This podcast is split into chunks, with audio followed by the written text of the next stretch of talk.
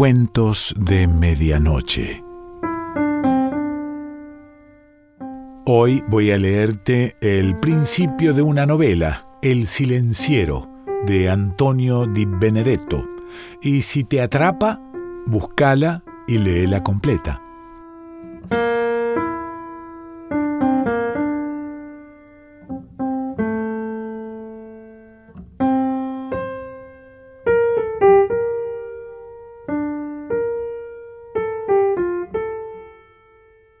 La cancel da directamente al menguado patio de baldosas. Yo abro la cancel y encuentro el ruido. Lo busco con la mirada, como si fuera posible determinar su forma y el alcance de su vitalidad. Viene de más lejos de los dormitorios, de un terreno desocupado que yo no he visto nunca, los fondos de una casa espaciosa que emerge en otra calle. Desde el umbral de la cocina mi madre me previene. Ha sido así toda la mañana. ¿Y qué es? Quiero establecer desconcertado. Han traído un ómnibus, han encendido el motor y lo han dejado. Que siga. Como yo nada hago por terminar de entrar, ella me advierte. Ha venido tu tío, comerá con nosotros, está leyendo las noticias. El sol se prodiga sobre la mesa del comedor de diario. Nombrar su bondad forma parte del rito del almuerzo y resulta necesario como pronunciar la gratitud. Pero no conseguimos proceder igual que siempre. El ruido continuo nos compulsa a tenerlo más presente que ninguna otra cosa. ¿Cómo sabe que es un ómnibus? Le pedí a tu tío que se acercara y viera. El hermano solo gasta un movimiento de cabeza para avalar su informe. La explicación del trámite está implícita. Desde que eso empezó, ella se siente aturdida y molesta y se ha inquietado a cuenta por el hijo. Mi tío opina, no puede durar. Un ómnibus viene y se va. El ruido, presionándome la cabeza, me empuja a cuestionar. Viene y se va. Eso es una frase. Viene y se va cuando anda por la calle. ¿No se da cuenta que este ómnibus es diferente? ¿Que está injertado en nuestra casa? ¿No lo oye acaso? Claro, no tendrá que soportarlo. Usted no vive aquí la cuchara suspendida en el aire, desbordando la sopa, esa única respuesta de la sorpresa de mi tío, achica mi vehemencia y me hace callar, mortificado. En el silencio de los tres, ordeno las razones con que él podría moderarme. Yo descargo sobre él mi agresividad y mi cólera, y al hacerlo me equivoco de sujeto, y me pongo injusto con torpeza, no acato la posibilidad de que el ruido de repente se apague y no regrese. Me encarnizo en la suposición de que el problema se ha posesionado del futuro y ya nunca nos dará un respiro. Descuido atender que lo normal de un ómnibus es circular por ahí o por allá, siempre afuera, y que un motor en marcha, si el coche no anda, es antieconómico y está sometido nada más a una prueba transitoria.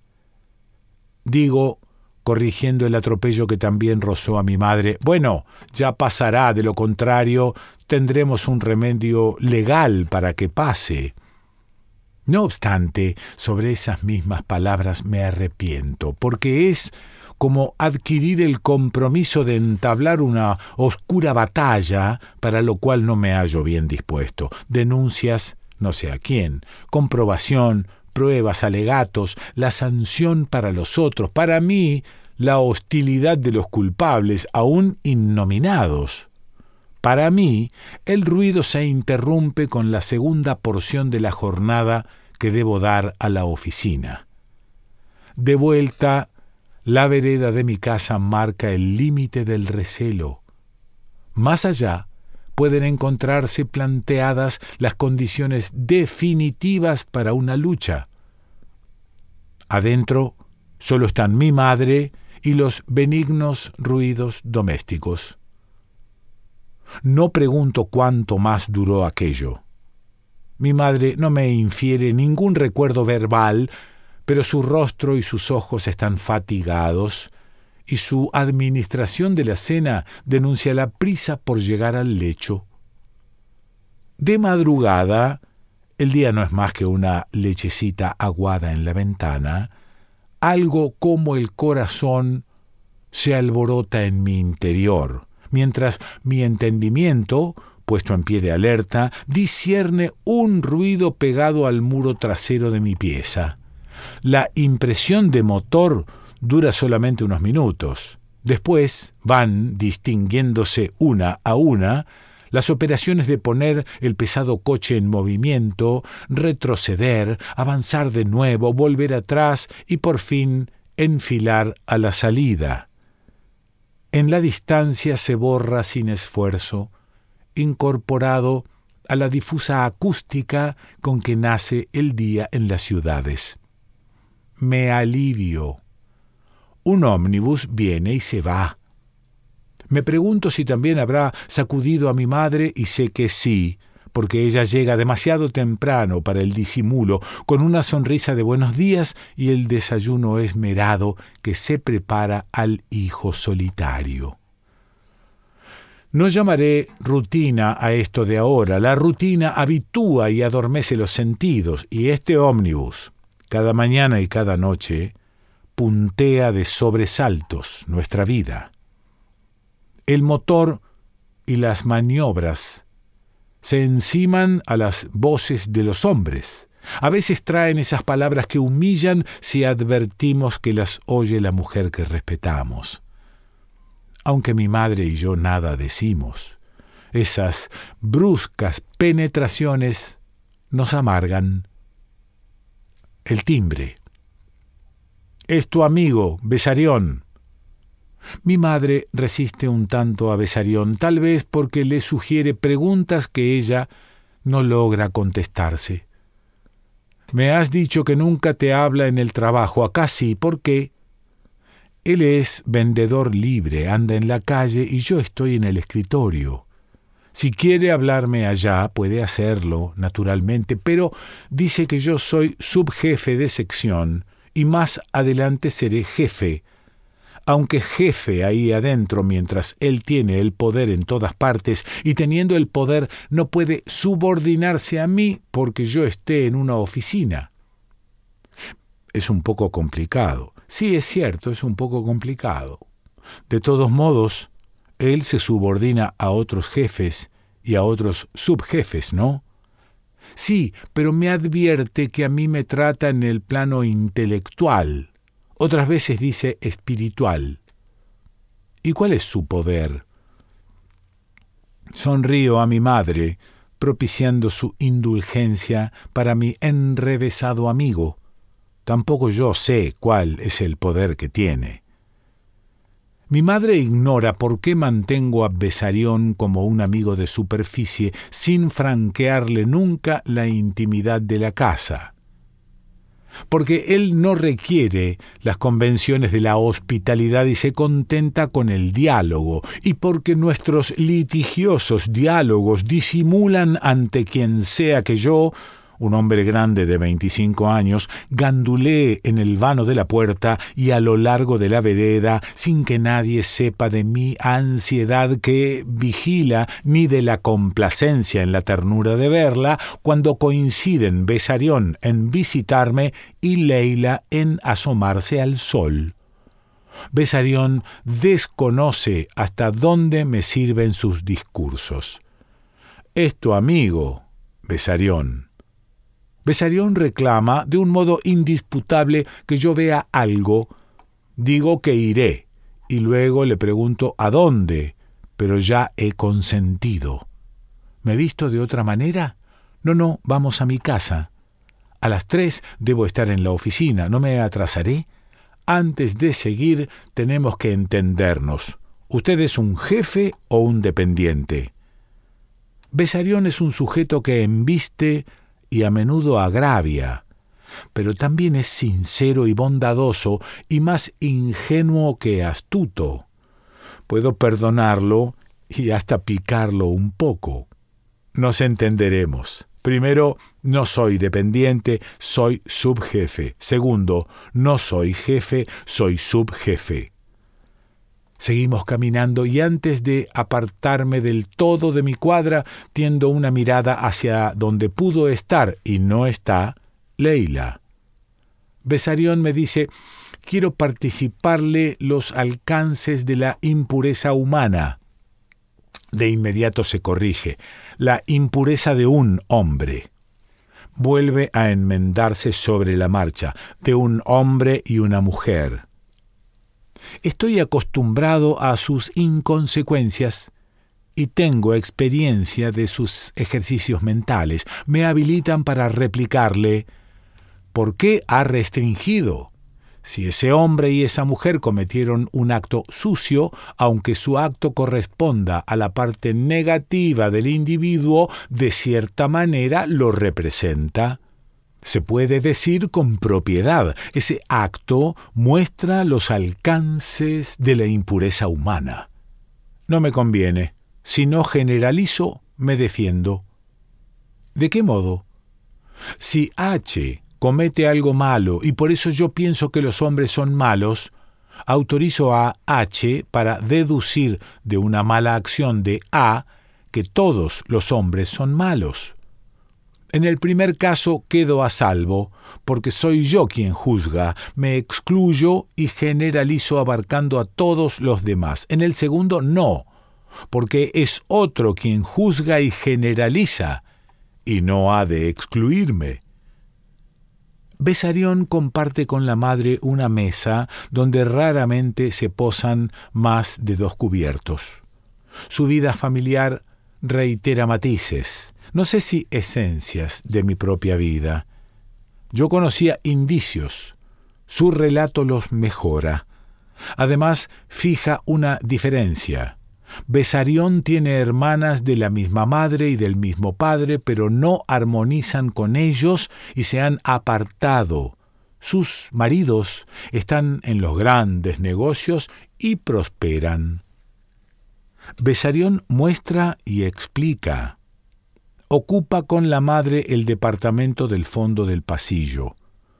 En la penúltima puerta está el de los dueños de la casa un cañito precario que tal vez colecta en la cocina o la lavandería, desemboca de la vecindad de la penúltima puerta y establece hacia la última un curso de agua usada. Es deliberado, me informa Besarión, y veo que lo favorece el declive imperfecto hacia adentro. ¿Por qué lo hacen? Para echarnos. ¿Y ellos mismos lo soportan? Dicen que es por una obra, solo unos días. Entramos. La madre de Besarión conduce las aguas con una escoba a la rejilla del patio.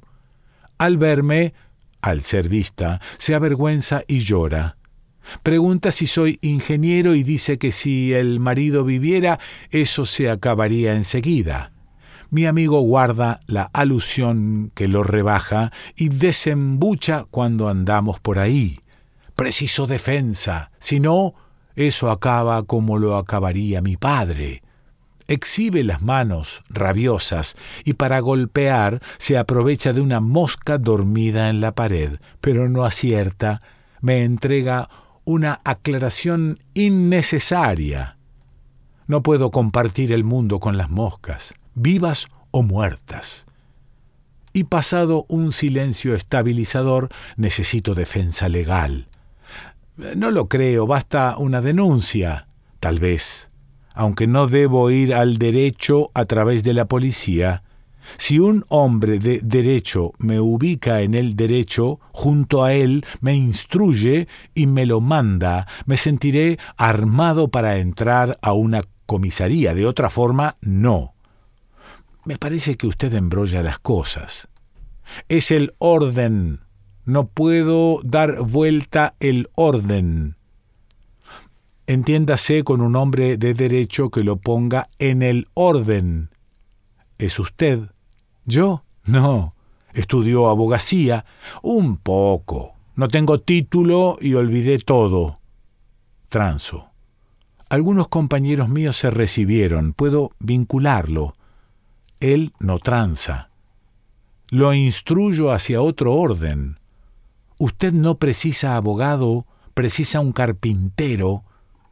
¿Tiene una idea? Sí, entre el tablero inferior de la puerta de Besarión y el piso del pasillo sobra luz que haga acoplar madera para formar un cierre tan severo que no tolere filtraciones.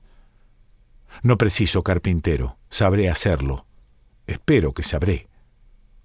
Guarda, dice, heredados, instrumentos de un oficio y una artesanía él no se inició, nunca los he tomado para hacerlos servir. Sin embargo, en la calle suele recoger los listones de madera limpios y pulidos que por cortos otros desdeñan y a él le gustan. Me servirán, dice, para contener la impureza. Está contento. Se desprende de mí. Es la mañana y estoy en la oficina. Besarión me hace alcanzar un papelito. Cerré con madera. Terminé de taponar con un trapo de piso. Dormí bien. Al abrir, el agua se echó sobre mis piernas y ensució la casa. Durante la noche, sin salida por mi puerta, se había indicado. Gemidor sin gratitud, buscón de paternalismo asediarme con su absurdo problema justamente aquí y ahora, cuando el jefe ha impuesto la perturbación y el sobresalto con una radio de transistores que suena sobre su escritorio. Es otro día, diferenciado del anterior. Aguardé al jefe con zozobra por si persistía en ser jefe más radio. Y no, al parecer ha reconsiderado su conducta, que inmoderó la mía y me hizo juzgar a Besarión sin piedad, con furia y con desdén. Anoche ha venido el gran gato gris de mi infancia. Le he contado que me hostiliza el ruido. Él ha puesto en mí, lenta e intensamente, su mirada animal y compañera Besarión cree saber todo. Dice que el gato fue intercesor del hombre ante los dioses. Lo escarbo. Usted lo admite. No, son creencias antiguas, paganismo. Le tiendo una trampa. Soñé con usted. En el sueño usted era intercesor no menosprecia el sueño que le miento, se siente exigido y habla. No lo sé. No sé si servirá que yo interceda. Cuando llegue el momento pediré y nada para mí. ¿Qué pedirá? ¿A quién? No me investigue. No está bien hacerlo. Los zapatos ballerina fueron creados para ti. La frase se me ha formado sola y no sin complacencia he admitido que resultaría pasable para el uso publicitario. En las vidrieras del centro, manos de maniquíes, marfileñas y rosadas, manos sin brazos ni cuerpo, sostienen ese calzado de cuero extremadamente flexible. Los zapatos ballerina esas zapatillas dóciles y delicadas fueron creadas para Leila, que no las usa, ni las precisa tal vez, ya que circula por la vereda de enfrente con un paso leve y blando, de muchacha descalza que elabora armoniosos movimientos de su cuerpo. Saluda. Saludo. Se reúne con la amiga Nina y hablan de mí. Lo sé me han mirado las dos al mismo tiempo y tratando de no levantar del todo las pestañas.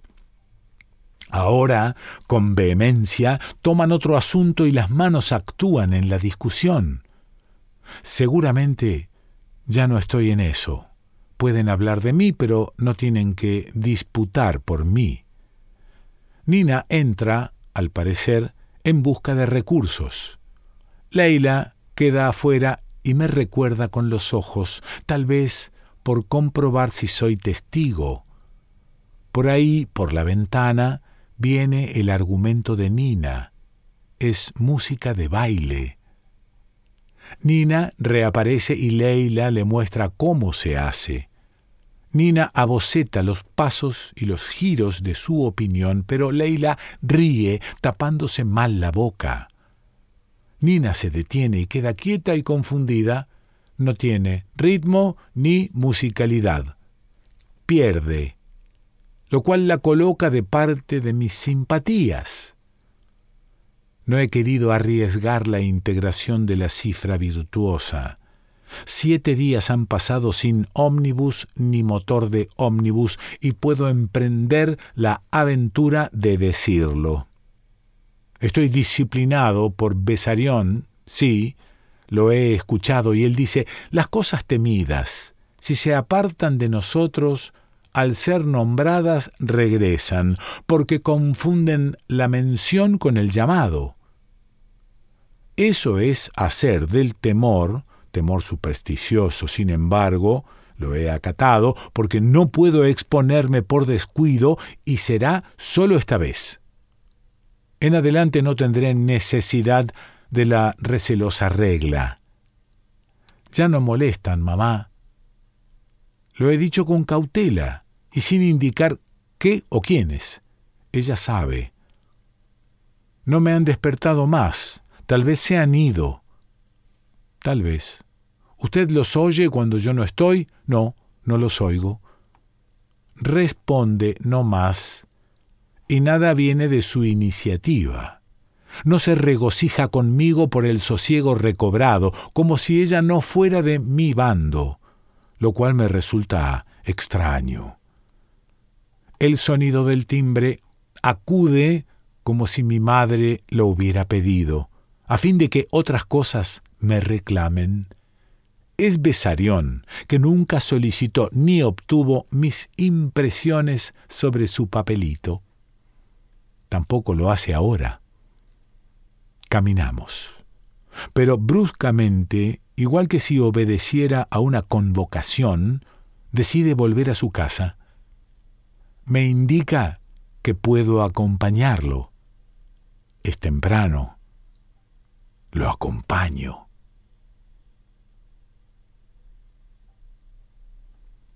Esto que te he leído es la primera parte de El silenciero de Antonio Di Benedetto. Bueno, si te enganchó, búscala y léela completa.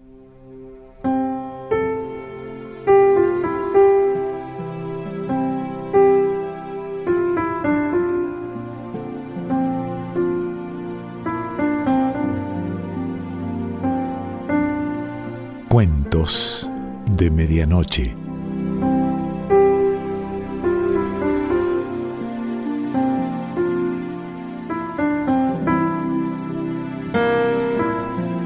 Selección Pancho Mondino.